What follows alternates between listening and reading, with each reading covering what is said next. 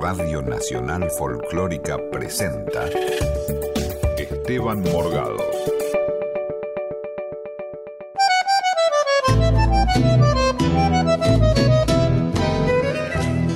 Hola, ¿cómo les va? Qué alegría estar otra vez acá en el aire de la querida Radio Folclórica Nacional.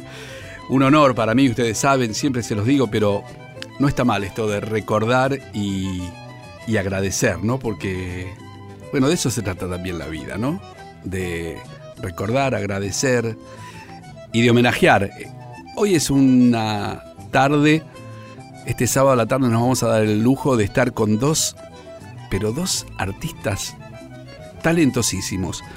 Y además vamos a homenajear, vamos a recordar a uno de los grandes creadores de nuestra escena nacional, de obras increíbles. Mira, te lo cuento y me emociono porque pienso en él y en todo su legado, en todo lo que nos dejó, las obras de teatro, lo que hizo en tele y tantísimas cosas del, del genial Hugo Midón, estoy hablando. Y esta tarde vamos a homenajearlo, vamos a recordar algunas de sus canciones, algunas de sus obras, pero claro, para ello tengo, como les decía, dos artistas increíbles porque son polirrubros, ¿viste? Son actores que cantan, bailan, eh, hacen imitaciones, tocan instrumentos, eh, hacen café, te abren la puerta para ir a jugar, todo. Ellos son nada menos, escucha bien, Carlitos March y Roberto Catarineu. o sea, los que originalmente eran Camar y Rocat. Ahora nos van a contar por qué. ¿Cómo les va, queridos? ¿Qué dicen? Un placer que estén esta tarde con nosotros. ¿Quiénes, son estos tipos? Claro, claro. Todo lo, que, todo lo que se diga esta tarde va a ser usado seguramente en mi contra. Sí. Claro, porque son dos tipos, pero con una velocidad mental importante. Eh, ¿Cómo les va? Carlitos, querido, ¿cómo estás? Estamos con el compadre. Con el este, compadre. Gente corrupta, ya empezamos, ya, empezamos. Así que prepárense. ¿Cómo fue lo de Camar y lo de Rocat más Andrea Tenuta en su momento ante, y luego, bueno, Laura Oliva, Laoli. Bueno. Fue una ocurrencia de Midón, eh, cuando se le ocurrió, empezó a cranear lo que fue Vivito Coleando. Yo traté de definir a Hugo Midón, pero para ah. la gente que por ahí no está tan atenta o si pudiéramos ayudar a ese recuerdo, ¿cómo lo definiríamos? Difícil. Este, bueno, para mí y, supongo que para Roberto también, era como una especie de hermano mayor nuestro, este, porque él fue el responsable de, elegirnos más que nada. este, él vio en, en, algún determinado momento, a él le gustaba trabajar con actores que cantaran y que, y que tuvieran musicalidad y que tuvieran, pero fundamentalmente con actores para hacer cosas musicales, teatro musical. Entonces, este, creo que la clave de todo esto era en cómo elegía él y como siempre eligió, digamos, a sus elencos y sus trabajos. Este, y bueno, eh, se produjo esa cosa que no se vuelve a, repetir, que es que se fijó por un lado en Roberto, que ya venía con una gran trayectoria, sí. este, se fijó en mí también, y se fijó en, en Andrea, en un determinado momento, junto con Berugo Carámbula y con Ana María Cores, ahí nos convocó para hacer el imaginario en el, en el Odeón, que ya no existe más. Claro, estamos hablando de eh, año... 82, 82. este, bueno, y a partir de ahí nosotros nos, encontramos ahí los cinco, digamos, haciendo el imaginario en el Odeón. Y a partir de ahí empezó una seguidilla de cosas, de trabajos que devino en el 89 en Vivitos y Coleando en Canal 7, en, ATC. ya en el comienzo estaba Carlos Gianni como siempre, músico. Siempre, Era una dupla imbatible. Always, se llama Carlos Always. Claro. Todo el tiempo, ¿viste? Claro. Y además hay un antecedente, un antecesor de Vivitos. Fue Narices. Ajá. El espectáculo de los dos payasos payaso y payasa, y tres eh, chicos que hacían piruetas, hacían... Eh, acróbatas eran, ¿no? Exactamente, acróbatas. Estaba Eleonora ahí, Eleonora Wexler, exactamente. chiquitita. Mira vos. En ese momento. Y bueno, este, empezamos ahí en... Yo me acuerdo cuando entraste con del brazo con Martín, chiquito, ¿te acordás? Sí. No me acuerdo. Ahí nos conocimos, ahí. En ATC. Este, en ATC. Y bueno, Andrea, sea, Andrea Andrea, ante, Andrea Antes y después. Antes y después. Roberto Catarineu y Carlos Marchi. Entonces, Rocat, eh, es una cosa muy especial. A ver si esta música nos puede ilustrar, Ubicar. Ah, ubicar perfecto. y nos Ubicar puede seguramente en- emocionar y mucho. Vamos a escuchar Te veo bien. Y el comienzo de todo.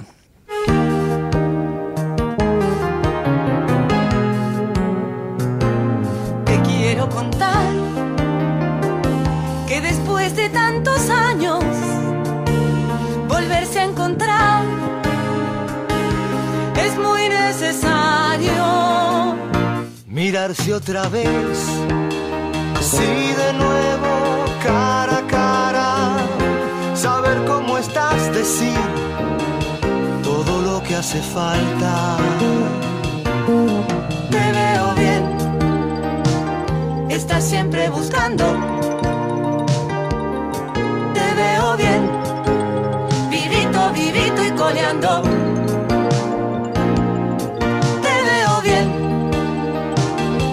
Siempre buscando.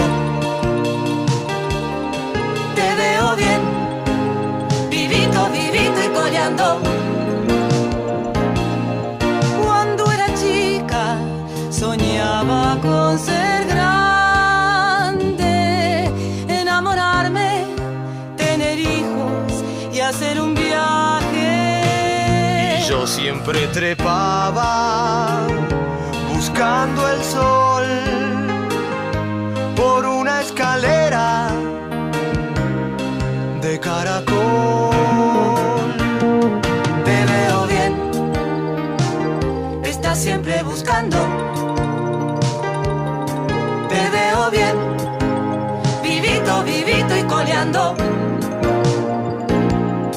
Te veo bien, estás siempre buscando. Te veo bien,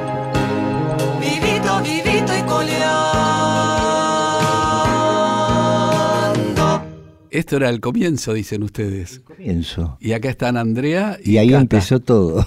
Qué bárbaro. Y ahora después se agregó Carlitos. Carlitos No, Marchi. lo que Claro. pasa que era un programa de televisión. Eh, empezó siendo un programa de televisión, eh, Claro. Vivitos y Coleando. Y Claro. después que. Y, y una de las primeras grabaciones fue, fue eso. Después, cuando se llegó al teatro, repartíamos un poco, digamos, la- el protagonismo entre los tres. Sí. ¿Tendremos la noción exacta de todo lo que significó Hugo en tanto, tantas cabecitas de niños que han Este- podido tener otra mirada de la cuestión? A mí me parece Masivos, que. lo- ¿no? En la tele. Lo y que vos estás diciendo me de parece que, que, que, mm, redondea, digamos, el concepto de, de que cuando uno, uno no se propone, o sea, Hugo no se propuso ser un referente tan fuerte Ujú. Que generó un movimiento que hoy es un clásico. Entonces él en ese momento hacía lo que quería y iba desarrollando su historia, pero en el 89 se juntaron los planetas este, y no, no hay una explicación Claro. lógica y coherente, digamos. Fue así, nos juntamos y empezamos a trabajar y, y lo que vos decís me- nos lo han preguntado muchas veces, como una vez Norma Leandro cuando estábamos haciendo Vivitos 2 ya. Sí. O sea, ya habíamos pasado a Vivitos 1 y estábamos en Vivitos 2 en la plaza. Un día a mí me dijo, ¿ustedes tienen idea de lo que están haciendo? Claro. Y, Claro. y yo le decía, sí, qué sé yo, estamos haciendo esto. Nosotros Y disfrutábamos. además, yo nunca tuve la sensación que estaba haciendo teatro para niños. claro, bueno, va. eso ni. ¿Entendés? Claro, o sea, claro. es teatro. Nos poníamos la nariz y salíamos a divertirnos porque de, alguna manera ahora pasaron como 30 años, lo hicimos 2015, 16, 17 y 18 y estábamos a veces analizando las letras, lo que decía. Otra vez. Eh, aparecía todo el tiempo en la vida nuestra, todo el tiempo. Es una cosa muy especial y te das cuenta cuando lo haces, en esa época que éramos más jóvenes, no teníamos conciencia de lo que Eso, Claro. la pregunta de Norma, Claro. no, no se dan cuenta de lo que está, no, no nos damos cuenta. Claro. Y fíjate lo que pasó, claro. Y lo que sigue pasando. Y lo que sigue pasando. Con las nuevas Bien. generaciones, Claro, por favor. Esta, esta vigencia. A mí me tocó, bueno, Por soy, favor. soy el papá de Julia Morgado, que tiene 27 años, y cuando tenía 12, 13 años, Por fue, favor. fue convocada por Hugo al... Ella estudiaba en la escuela de, Río de. Hugo en Río, Río Plateado, Plateado. y bueno, hizo un casting y empezó a trabajar en eh, Derechos Torcidos, que fue una de las últimas obras que escribieron esta dupla extraordinaria de Hugo Midón y Carlos Gianni. Y, y me pasó de ver lo que era esa obra en donde había un actor, Oski Guzmán, Sí. y siete chicos Sí. que estaban a su cuidado y hablaban de los derechos de los pibes. Y vos decías, pero esto es teatro para chicos, es teatro para adultos, es teatro, como bien decías vos, Roberto Catarineu, recién, y es además un mensaje extraordinario, porque hablaba de lo que era la solidaridad, de lo que era el trabajo en común, de lo que era La marginalidad. La marginalidad y, y verse en el En los niños. Y, eh, claro, en los niños, lo que era como hambre, protagonistas los niños, Y lo que eran los y la vinculación con el adulto, que era lo que hacía Oski, que Oski en ese, en ese personaje era Hugo. Era Hugo. Era, la Hugo. representación de lo que qui- de lo que sentía Hugo cuando veía eh, frente a la, a, la, a la marginalidad de los niños. ¿no? Ser generoso. Había una escena que es la de que si, si después lo, lo pasan, que es si sé por qué. Ahora vamos a la que escuchar a- cantábamos ya, los dos, ya. que era una escena de, de nosotros dos, en donde los dos payasos estaban enamorados de la misma payasa Claro. que era Andrea. Sí. Antes. Sí. Y era un diálogo, una, Esa cosa un- también obsesiva de Pidón De también. Pidón. Ese trío, una cosa Sí. muy especial, Sí. que tenía que muy después, especial. después lo repitió en Hotel Oasis, cuando hicimos Hotel Oasis, que era una obra Tres. para Claro. adultos, Sí, supuestamente, donde la- se repetía el mismo Claro, trío. Dos hombres, una mujer. Estaba, estoy embarazada de los dos. Decía, decía. Era Claro. así. Y ellos, como se querían todos, Claro. el poliamor, viste que hoy se Claro, habla sí. del poliamor y Era- todo eso. Hugo ya lo planteaba Ya en lo- está, el ya 98. Claro. Y le dieron con un caño porque Claro. era un adelantado, era demasiado. claro. Como Hugo Midón, que escribe para los, Para los niños, plantea esto. ¿Cómo, cómo hacer estas Pero en? Vivito ya lo, ya lo planteaba con nosotros dos. Entonces nosotros teníamos una escena antes de la, antes de la canción donde decía, usted no se dio cuenta, él decía estoy enamorado de ella y qué sé yo, ¿viste? Sí. Y le escribía a Rocat, viste que Rocat era, viste, Sí. iba al frente, se tiraba Sí, con todo lo que le pasaba, qué sé yo. Y yo era un- el personaje más como contemporizador, más. Más, más tranqui.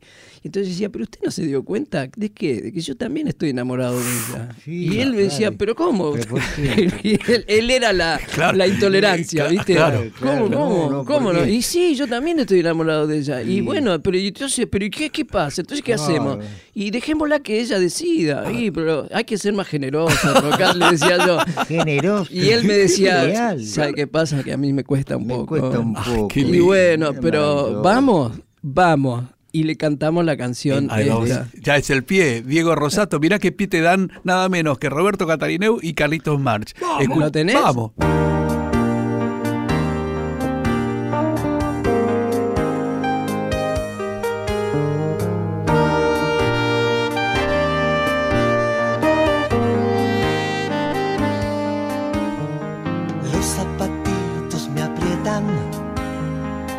Medias me dan calor. y la vecina de enfrente me tiene loco de amor. Y sé por qué, y sé por qué. Es una chica que tiene los ojos color de mar. Y el corazón se marea cuando la veo pasar. Sé por qué, y sé por qué.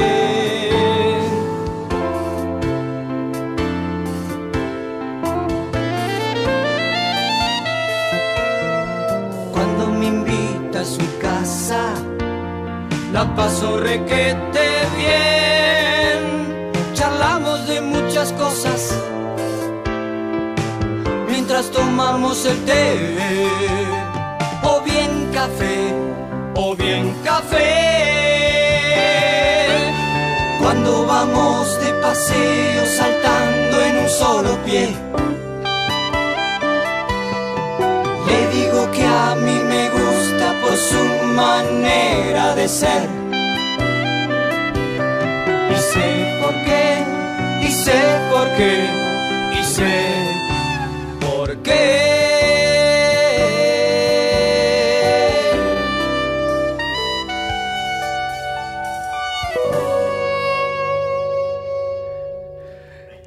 Qué lindo tema, Claro. por favor. Recordando esto. Eran nada menos que Carlitos March y Roberto Catarineu que están esta tarde con nosotros. Y este tema, y sé por qué, No sé por qué. de Hugo Midón y Carlos Gianni. eh, bueno, en este enamoramiento compartido de mis queridos amigos Carlitos y Roberto, de la protagonista mujer, digamos, porque eran los tres protagonistas. Eso también, ¿no? Digamos, siempre hubo con los grupos y el protagonismo mm, repartido Sí. y, Eh, sí. y ese concepto, ¿no? De, del equipo, de Generosidad. compañerismo. Roberto, La ¿algún- generosidad, bueno. alguna vez dijiste que la nariz de payaso no te la sacás nunca. ¿Es así?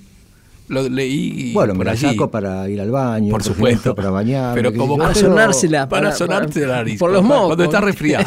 pero, digamos, es una actitud, es Sí. el permiso que te das. Ahí va. El permiso para todo, ¿viste? Para jugar todo el tiempo, para Ajá. hacer lo que hacemos, para actuar, cantar, bailar. No nos damos cuenta. Yo te digo la verdad que no. El tema de Hugo Midón es algo muy especial. Yo a veces, ahora de grande, me emociono, ¿viste? Porque podés imaginar todo, Claro. ¿eh? cantar todo, bailar todo, todo, todo, con todo y todo, todo, con todo. Ya está, Bueno, ya todo. ¿no? ¿Qué sé yo? Eh, ¿viste? arrancó, arrancó, Todo. Arranca, claro. Entonces, No, pero además, este, además el Hugo lo que lo que hacía de alguna manera era transmitir desde los eh, los digamos los actores que tenía cuando se cuando nos juntábamos porque Andrea además tenía lo suyo también obviamente y además era la pata femenina Claro. y ya ahí él eh, era la, la precursora del ni una menos además viste Claro, ya para esa claro, época claro. y ella defendía defendía el rol femenino a capa y espada frente a tres chabones viste que estaban con ella Claro. todo el tiempo este donde había mucho machirulismo eh, explícito Claro. y en esa época, este, era cuando nos juntábamos los cuatro, era ella sola, Claro. digamos, ella solita, Claro. bancando ahí tres machirulos Claro. fuertes. Entonces nos juntábamos y era un caos, Ajá. era un caos porque, viste, a Roberto le, le soltás un poquito y anda a buscarlo. Anda a buscarlo, es cierto. Y en esa época además, que era todavía... Joven. Claro. Éramos jóvenes, mi amor. Mi amor. Yo me acuerdo, mira, Por se, favor. se puede contar una anécdota de, Sí, de- por favor, de. Roberto ya que está ya que está acá. de Uruguay. Dos, anécdotas. Vamos con dos anécdotas, por favor. Porque Estás- tenemos tiempo. Sí, estás escuchando a Carlitos March junto a Roberto Cota- Catarineu. Licenciado, licenciado en Roberto Catarineu. Cat- Claro. Ahora, ahora voy a hacer el doctorado. Catarín, Catirín, Catineo. ¿Ves? Este, Catarineo, entonces, agarrame. Si él me deja, si él me deja, Bueno, voy a contar una anécdota Contá, de contá, él. contá, Sí. Una vez estábamos, estábamos, Hugo hace una especie de reunión en eh, Río Plateado, que era la época, bueno, donde, donde nosotros empezábamos, ya teníamos algunos años, dos o tres años, habíamos hecho el imaginario y qué sé yo.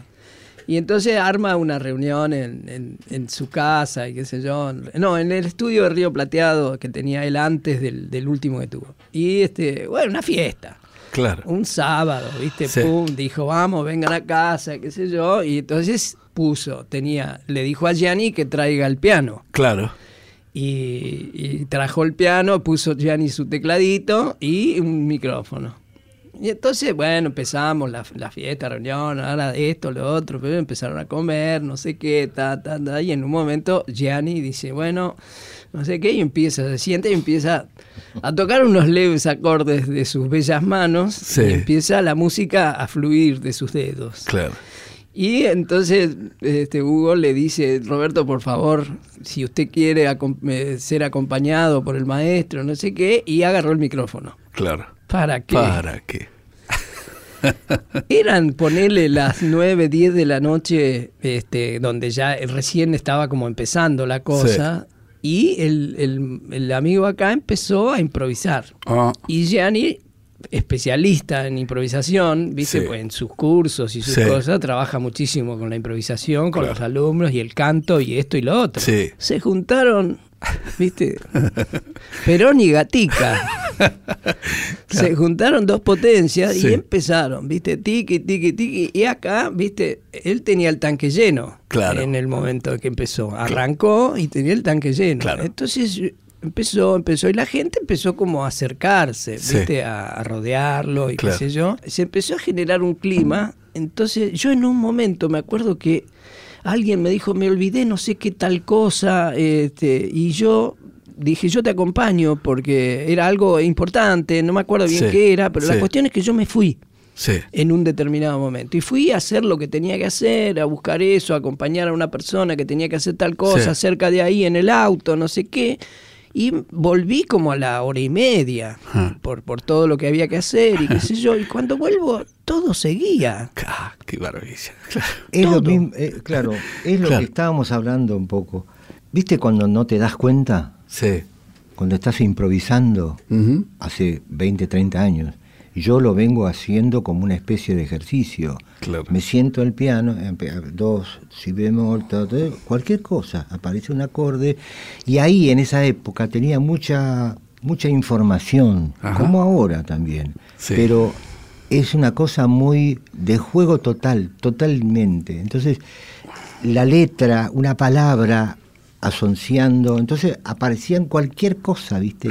Y la gente se moría porque yo me daba cuenta que la gente estaba riendo lo que estaba diciendo, ¿entendés? Pero es una cosa asociativa, Claro. muy- una cosa muy creativa, y Claro. no te das cuenta. Ahora soy más consciente, pero en ese momento es como este, descubrir, todo el tiempo descubriendo todo el tiempo. Es Che, maravilloso. Roberto Catarino, y estás con la guitarra, y ya que hablamos de juego, te has mandado un par de juegos sobre algunas canciones. Sí. En este caso, por ejemplo, yo te dijera una de las más conocidas o una de las primeras Sí. que se enseñan cuando uno empieza a tocar la guitarra, ¿no?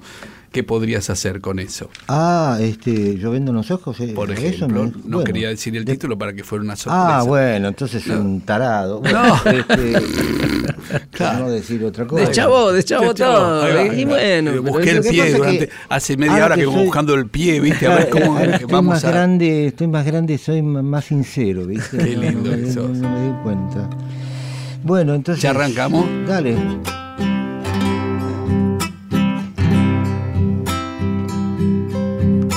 Yo vendo unos ojos negros, ¿quién me los quiere comprar?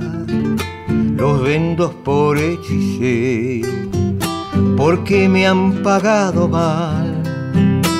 Más te quisiera, más te amo yo, y todas las noches la paso suspirando por tu amor.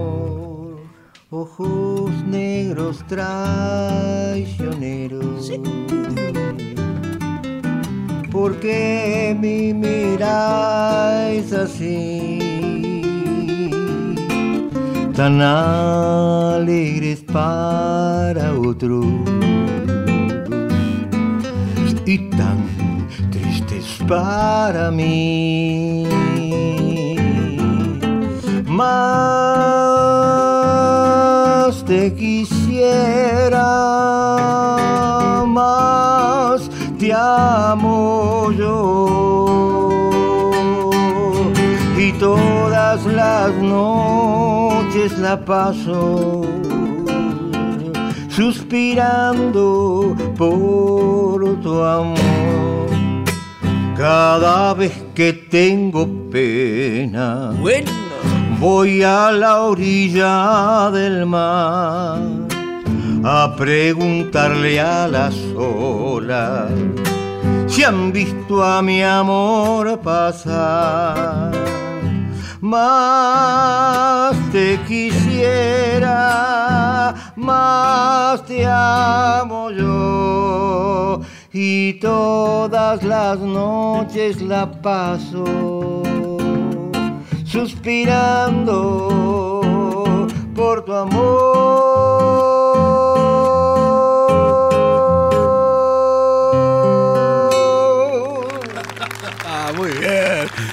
Roberto. De Bahía Catarina. Blanca a San Salvador de Bahía. En un ratito volvemos. Ya, si querés, eh, y sos el único privilegiado en este país y vas a hacer un asado esta noche, anda a ponerle sal a la carne. Pero si no. Invitame, invitame, Claro, si no, solamente cambiale la hierba al mate y volvemos en dos minutos. Con Carlitos March y Roberto Catarineo, Sí, nada menos. No o Roberto. Catarino y Carlos Mar, Claro, y, y- Y- escuchame. y el conductor. Y Esteban. Morgado, por Dios. Hasta las 19, Esteban Morgado está en Nacional Folclórica. Y volvemos acá mientras tomamos unos matecitos con Carlitos March y Roberto Catarino, Roberto Catarino y Carlitos Sí, March. lo mismo, Rocat y Camar, estos dos grandes actores, grandes artistas, porque son de todo un poco, ¿viste? Carlitos March hasta me enseñó hace muchísimos años Tai Chi. Nada menos. ¿Te acordás que hacíamos Tai Chi? Íbamos a la plaza. Me acuerdo, me Qué acuerdo. linda época. Eras uno de los conejillos de India mío claro. de esa época, Sí, porque sí. en esa época el tai chi era una cosa rara. Claro. Porque Pero- yo lo aprendí a los 18 años, 19, ¿viste? claro. Y, y, este y acá eso era una cosa extraña. Cuando veía Claro. gente haciendo tai chi en las plazas decía, ¿y estos locos qué, qué les pasa? Sí, pero una vez me dijiste algo que fue, eh, después lo comprobé muchas veces, cuando hay gente haciendo tai chi en algún lugar, todo el resto de la gente que pasa Se modifica, modifica su andar. Ah, mirá cómo te acordás de Modifica eso que su andar. dije. Y yo empecé a, a verlo. Y bueno, hubo gente de, de la escuela de Tai Chi eh, a la que fui luego de haber trabajado con vos muchísimos años después, Mm. eh, con Daniel Brenner, uno Sí. de los grandes especialistas que hay aquí, que ellos fueron a China Sí. y hay gente, eh, por supuesto, todo el tiempo haciendo en plazas, pero haciendo ejercicios en los semáforos. eh, En las gente- estaciones de tren. Ahí va, ahí va. Nosotros, eh, yo tengo fotos de gente en, en China haciendo tai chi en, las, en los andenes. Sí. Y entonces la, la comparación que hice yo, ¿no? ¿Qué hacemos nosotros en las estaciones de tren mientras esperamos ponerle 15, 20 minutos que llegue el tren? Sí. Uno fuma, el otro está sentado, el otro lee el diario, Claro. cada uno está en su rollo, Claro. ahora están cada uno con su celular Ahora y sí, más claro. todavía. Bueno, ellos qué hacían o qué hacen, lo siguen haciendo. Claro. Cuando tienen 15 minutos para esperar el tren, en vez de cada uno estar en su rollo, empieza uno con la forma del, del lugar que es, porque para eso es como una coreografía, Claro. es como bailar el folclore acá, Sí. ¿viste? Vamos a bailar una samba en la estación de tren, que no Sí. lo hacemos, pero Claro. que lo podríamos hacer, Claro. y que todos saben cómo se baila la samba, bueno, ellos hacen la secuencia de Tai Chi todos juntos, con esa onda y con esa energía que. Que, que, viste que los Sí. caracteriza, Sí, todos sí. juntos haciendo una misma cosa, y después llega el tren y todas esas mismas personas que nunca se cruzaron o, se- o se cruzarían una sola vez en la vida, Sí. se suben al tren con esa energía y Claro. s- y, siguen el viaje. Y siguen el viaje para donde Eh, fuera. cada uno lo interprete como, como Claro. quiera. Quiero agregar algo. Me llamó mi riñón Ajá. por las piedras Sí. y me dijo, cuídame, toma agua, haceme un tratamiento y me voy a sentir mejor. Y por ende te vas a sentir mucho mejor. Cuidemos nuestros órganos, hablemos con nuestro cuerpo. Estamos en contacto, estamos en contacto con las redes. Mira qué bien. Sí, sí. Escuchaste, Me- me- me Roberto habló, ¿no? Catarina y un servicio a, A la la, comunidad. comunidad, Bueno, a todos la, nosotros. la musicoterapia. Claro. Yo soy musicoterapeuta. ¿En serio? No, de verdad. Ah, qué maravilla. Bueno, hay que tratar de que la musicoterapia sea, digamos, considerada en el lugar que corresponde. Me ¿no? llamó mi Fundamental, riñón. ¿no? Me llamó mi Fundamental. riñón. Claro. Eh, yo hablo con este mi corazón, my heart. Hablo. Quédate tranquilo, quédate tranquilo. Mirá. Yo tuve un problema hace muchos años, entonces este, tomo medicación y de alguna manera me cuido así.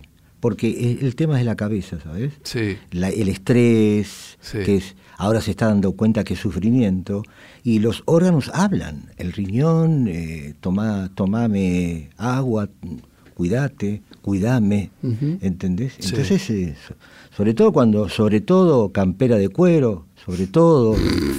¿Entendés? Claro. Es lo mismo. La asociación eh, es libre. es absolutamente libre. Exactamente. Claro, yo hace un rato les decía que Libre Daniel, al- Daniel Brenner, eh, mi maestro de Tai Chi, era uno de los hijos de Ben Molar y a partir de ahí que apareció. Libre o laica, laica o libre. Libre que ¿te libre. acuerdas? La- la- la- la- Bueno, cuando dije Ben Molar, ¿qué dijeron? Que un tipo se había, se había tenido un accidente y se le había caído una muela. Ben Claro. Molar, Y claro. entonces eh, cuando la vio rodar en- este, por la calle Claro. y se levantó y vio que estaba bastante bien, le dijo, oye, ven, molar, y se la volvió a poner y a seguir comiendo libremente Qué por la vida. Muy bien, claro. extraordinario. Dice, hay que hablar con los órganos, como dijo Roberto. Además, Claro, los todo- mirá, Eh, los todo cierra, ¿ves? Todo los, cierra. los papeles tirados mm, en el piso me miran.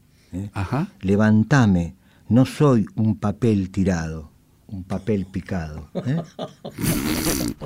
Bueno, también Bien. es un aporte Claro. a, la, a la limpieza de la ciudad. Muy Eh, bien. Bueno, pues es una- El hombre, viste, el hombre ya viene, No. viene Sí, proyectando. Y lo que es extraordinario, Mirá. todo eso lo tenés, lo vas anotando. Son no, cosas que vos vas. mirá, no soy un papel tirado, ni estirado, ni soy papel picado. ¿eh? Carne picada, hamburguesa, o sea, eh, sana, barata, viene de hambre, ¿eh? de hambre, pero hambre nunca pasé. Bueno. Hoy Eh, aparece. Mirá, nunca pasé, mirá. Mirá, ¿eh? Claro. Hemos hecho hace poco un homenaje al querido Ahí Andreu. nos encontramos y ahí nos surgió este encontramos encuentro. Y, surgió- Y ahí nos invitamos. Ahí está. Se escuchaba un disparo. Bueno, Claro, este, Bien, Porque además lo ambientás todo. Ya supuesto, imaginaste el disparo. por claro, como debe ser. Pero por supuesto. Che, ¿y son de viajar en colectivo ustedes? Yo siempre. Siempre. Sí, sí, Ahí, me ahí, encanta, había notas en donde hablaban que después del exitazo de Sugar, vos te ibas en el 39 a tu casa. Había notas en. Es lo- verdad, Eh, es verdad, es verdad. Bueno, pero, digamos, humildemente. humildemente. Porque la gente cree cuando salís del teatro, Sí. hola, qué sé yo, te vas a. En la limusín, que te vas en la limusín. Yo me tomo el 39. Y tienen algo para decirle a los colectiveros, no sé si ven cómo Sí, bueno, pensando ¿no? mis compañeros, Ro. Vamos, vamos A a, intentarlo. Va- vamos no a- nos hemos juntado para ensayar, No. pero No, tenemos. bueno. Esto sin ensayo, ¿eh? Y pero Esto que así sí debe es ser. Perfecto, vamos. ¿O acaso algo de lo que pasó hasta ahora tiene ensayo? A ver, Roberto. Tum,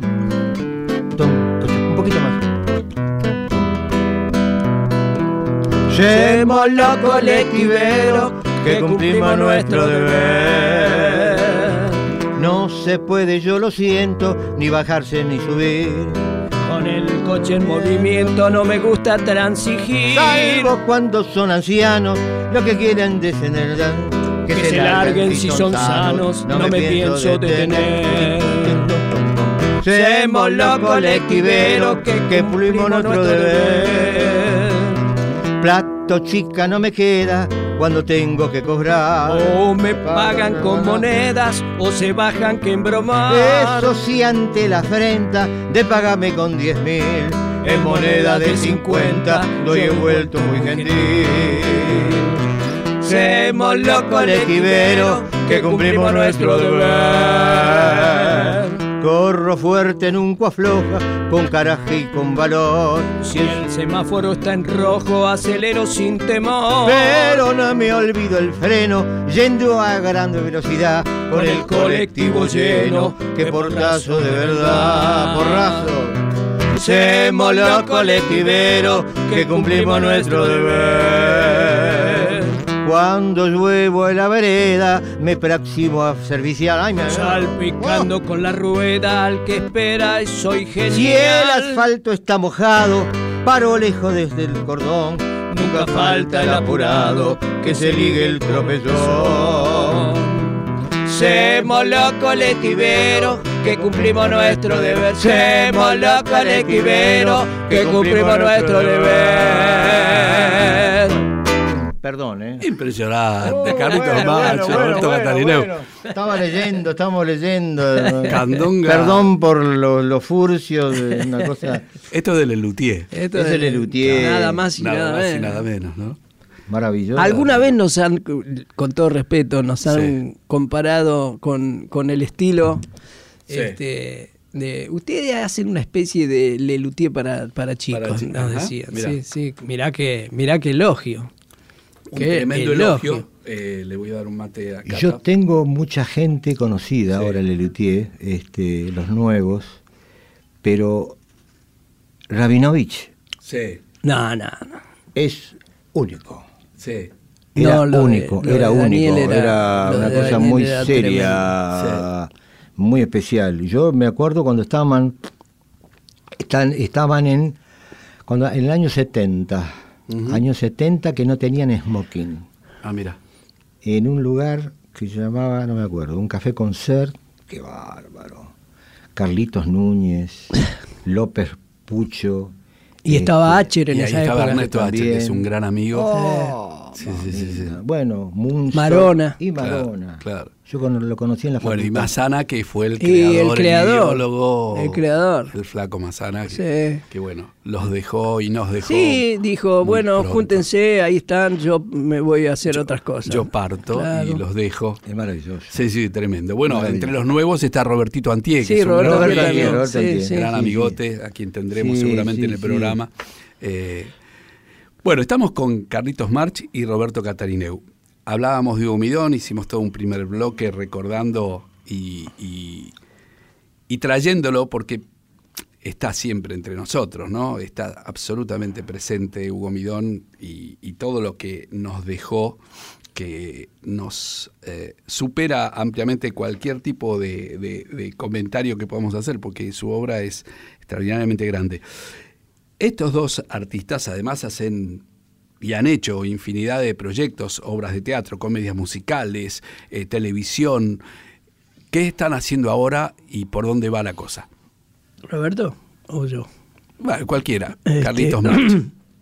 Mira, eh, lo más cercano que por ahí este, me aparece es un viaje que hice a, a España. ¿Tuviste en España, sí, hace poco? Estuve en España hace poquito, fu- fue una decisión que tuve en un determinado momento que me surgió así medio espontáneamente y muy casi sin pensarlo demasiado. Se ve que ya venía Sí. en, en mí y este y bueno se dio. Me fui unos tres meses más o menos. Ajá.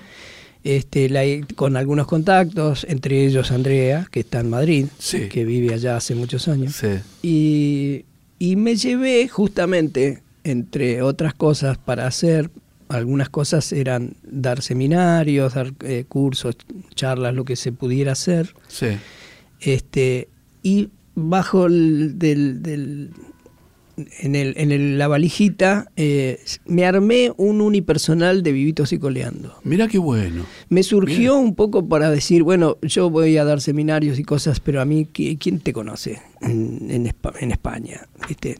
Si bien habíamos ido con Roberto a filmar una película con Garci, José Luis Garci, el marido de Andrea, Sí.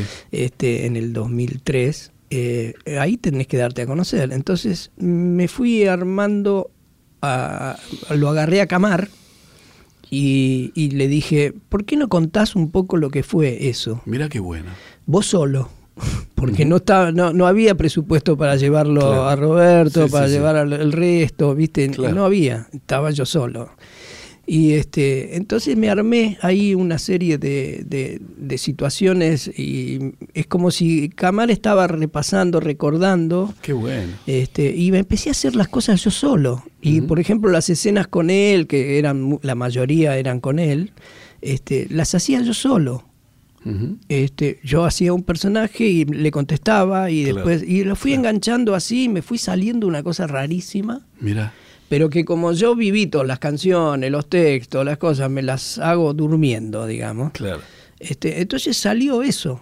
Y, y estuve tres meses, estuve en Barcelona y en Madrid. Hice unas funciones en Barcelona, otras en Madrid. Este, y ahora me vine para acá y tengo ganas de, de hacerlo, Claro, ¿viste? eso te de, iba a de- preguntar. de seguir haciéndolo Claro. de a poquito, despacito, claro. donde se pueda. Porque más es portátil Claro. y está. está Vivito bueno. y coleando. Vivito. Vivito y Claro. coleando. Claro, este, y bueno, y ahí estamos, ahí estamos en eso. Qué Y- bueno. Y aparte estoy dando clases. Sí, siempre te. se- ambos dos se dedicaron Sí. a la docencia. ¿Vos No, también, no. Roberto, no? No, yo no. Yo, eh, no. Yo soy actor de raza. Un bulldog, un bulldog. Un bulldog, un bulldog. No, a Sí, veces sí. doy clases en mi casa de canto, pero no. Sí, que da. Sí, por eso te digo. eh, Un poquito, pero no. Y además No me- es me musicoterapeuta. Claro. entonces, No, ¿Qué no, te parece? Pero de- Claro. no me dedico de alguna manera. Me, me- me- me gusta. A veces por necesidad, por la plata, la guita. Sí. Y quiero agregar que él estuvo internado también. Porque de alguna manera, porque hablando con ¿entendés? Los, los objetos, con Sí. otras personas, Sí. eh, Quedó- tuvo, quedó- eh, tu- tuvo Quedó complicadito. Problema, Quedó con algún problemita. Pero está- ahora está bien. Ahora está bien, se lo ve bien, Claro, volvió y se dio cuenta que está de la realidad. Claro, bueno, claro. estamos- Igual hay unos muchachos que me esperan siempre Sí, sí, a la salida supuesto. cuando voy Sí, los vi, a los vi. algún lado, Sí. acompañantes. Qué- ¿viste? qué alegría, le Que toman sí. la presión, Claro. está Sí. todo bien. Sí, por, claro. por el tema también de El Estado me cuida, ¿viste? El Estado el me ha asignado a algunos... el estado Me mental. cuidan el Estado. Claro, El estado mental, claro.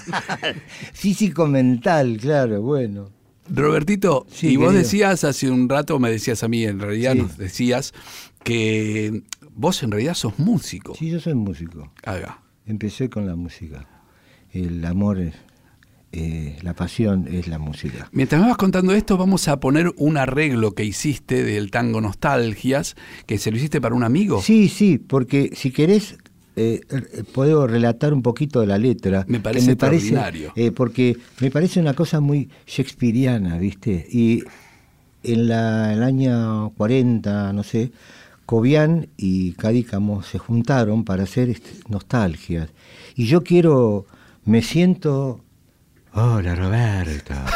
Roberto. El maestro- el ¿Cómo maestro? Ferrer. El maestro ¿Qué está- haces, Roberto? Gran amigo el ¿Dónde maestro Gran amigo. Entonces, Gran amigo. eh, humildemente digo, quiero emborrachar mi corazón para apagar un loco amor. Un loco amor, que más que amor es un sufrir, es un sufrir. Loco amor. Ahí, em- ahí empieza. Está bien, espera. Eh, deja un cachito, un cachito. Y, a- y- y aquí vengo para eso, a borrar antiguos besos de otros te lo besos canta. de otros de otras bocas, otros besos de otras bocas. Está complicado. Si su amor fue flor de un día, Sí. porque causa es siempre mía esa cruel preocupación. Quiero por los dos mi copa alzar para olvidar mi obstinación y, más, la vuelvo a recordar. La vuelvo a recordar. Terrible. Tremendo. Nostalgias de escuchar su risa loca y sentir junto a mi boca como un fuego su respiración. Bien. Angustias de sentirme abandonado y saber que otro a su lado pronto, pronto le hablará de amor. Hermano, my brother, yo no quiero re- rebajarme, ni pedirle, ni llorarle, ni decirle que no puedo más vivir desde mi triste soledad veré caer las rosas muertas de mi juventud. Es tremendo. Es, es tremendo. Y la música ahí cae, cae junto con las hojas muertas.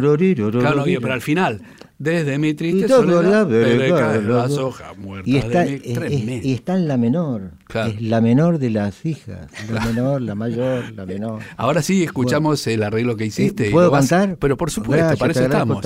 Ahí va.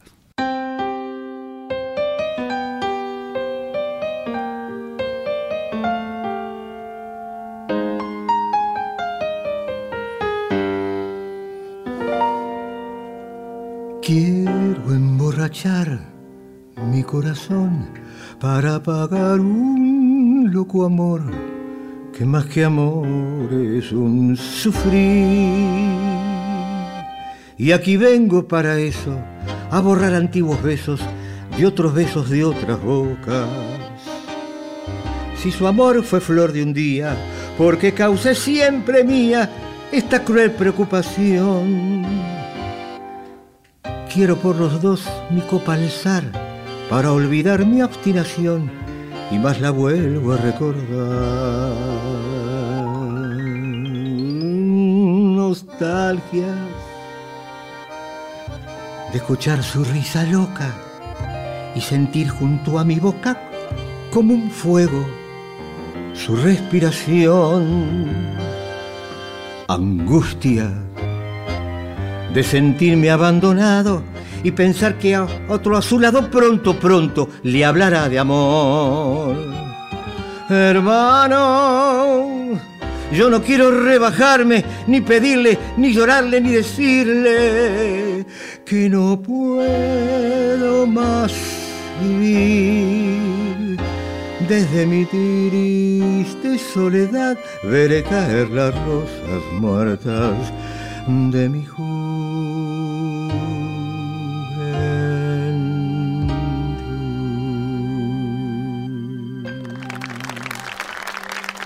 Qué maravilla, Roberto, extraordinario esto. Qué bueno, qué buen arreglo. Más o menos. Y qué bien lo cantaste. Bueno, Muchas gracias, muchas gracias. Che, ¿qué te parece si escuchamos ahora?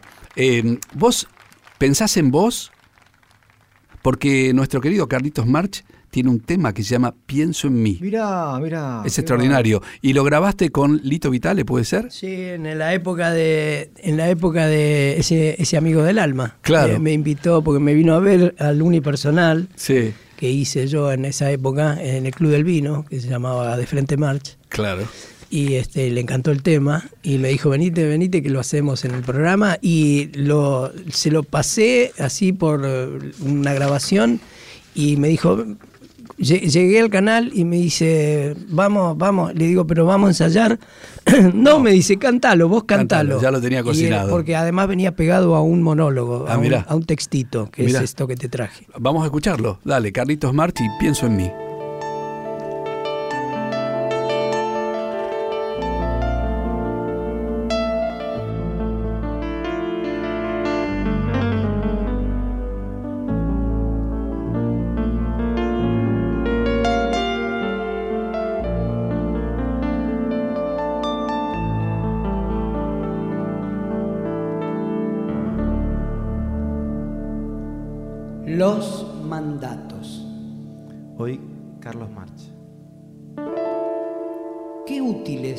Son los mandatos, ¿no?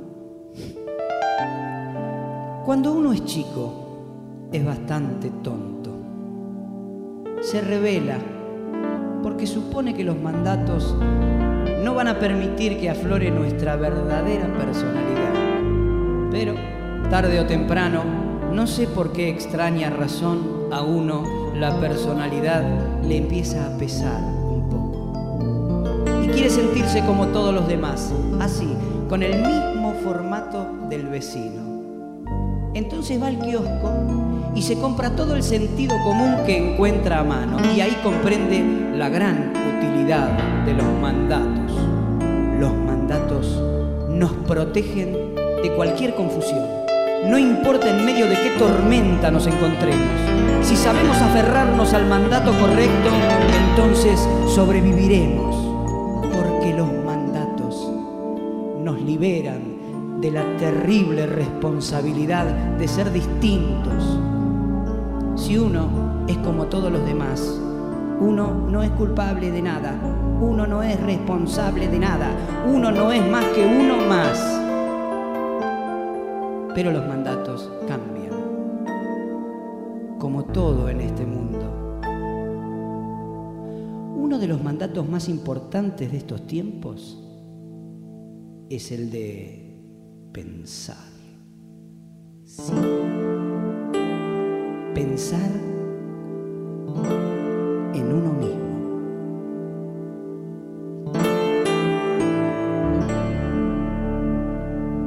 Pienso en mí, siempre en mí. Nada puede distraerme la memoria.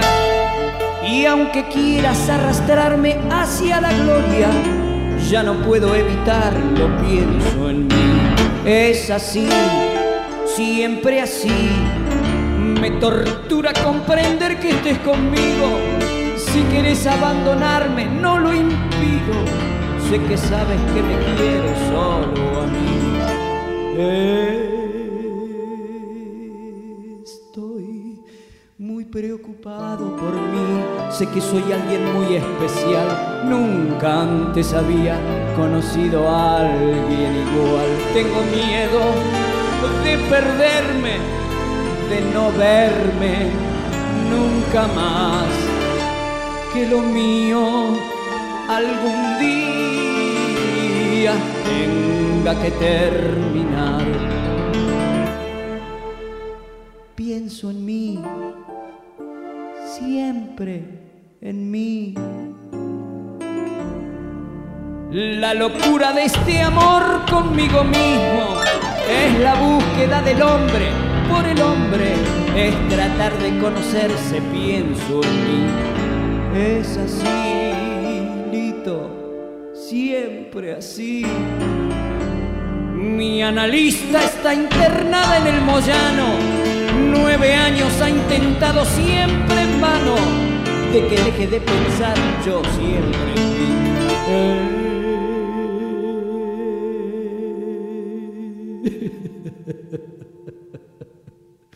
Ay, Lito.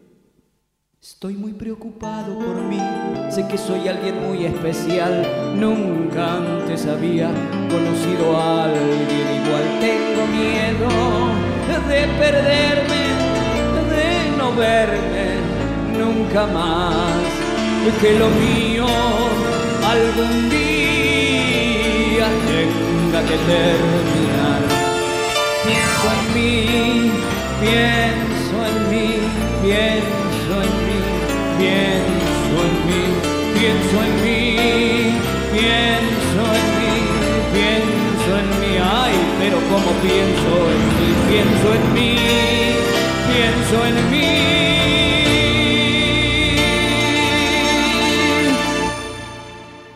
Tendré que pensar.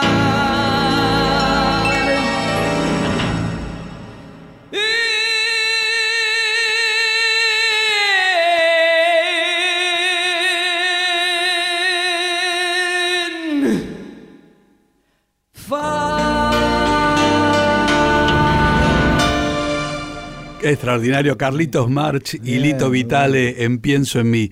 Carlos March, Roberto Catarineu, Roberto Catarineu, Carlos March, gracias, gracias por esta tarde, por este regalo Morgado, de haber venido y, y, bueno, haber regalado parte de su talento, de Ah. su historia, recordar al querido Hugo Midón. Gracias Diego Rosato, gracias Rodo Flores, gracias queridísima Marisa Rival extraordinaria productora y querido equipo de siempre. Y a ustedes, que están del otro lado, seguramente deben haber disfrutado tanto como yo de este encuentro con estos dos extraordinarios amigos, artistas, talentosísimos. Bueno, y que tengan una buena semana. Nos encontramos el sábado próximo.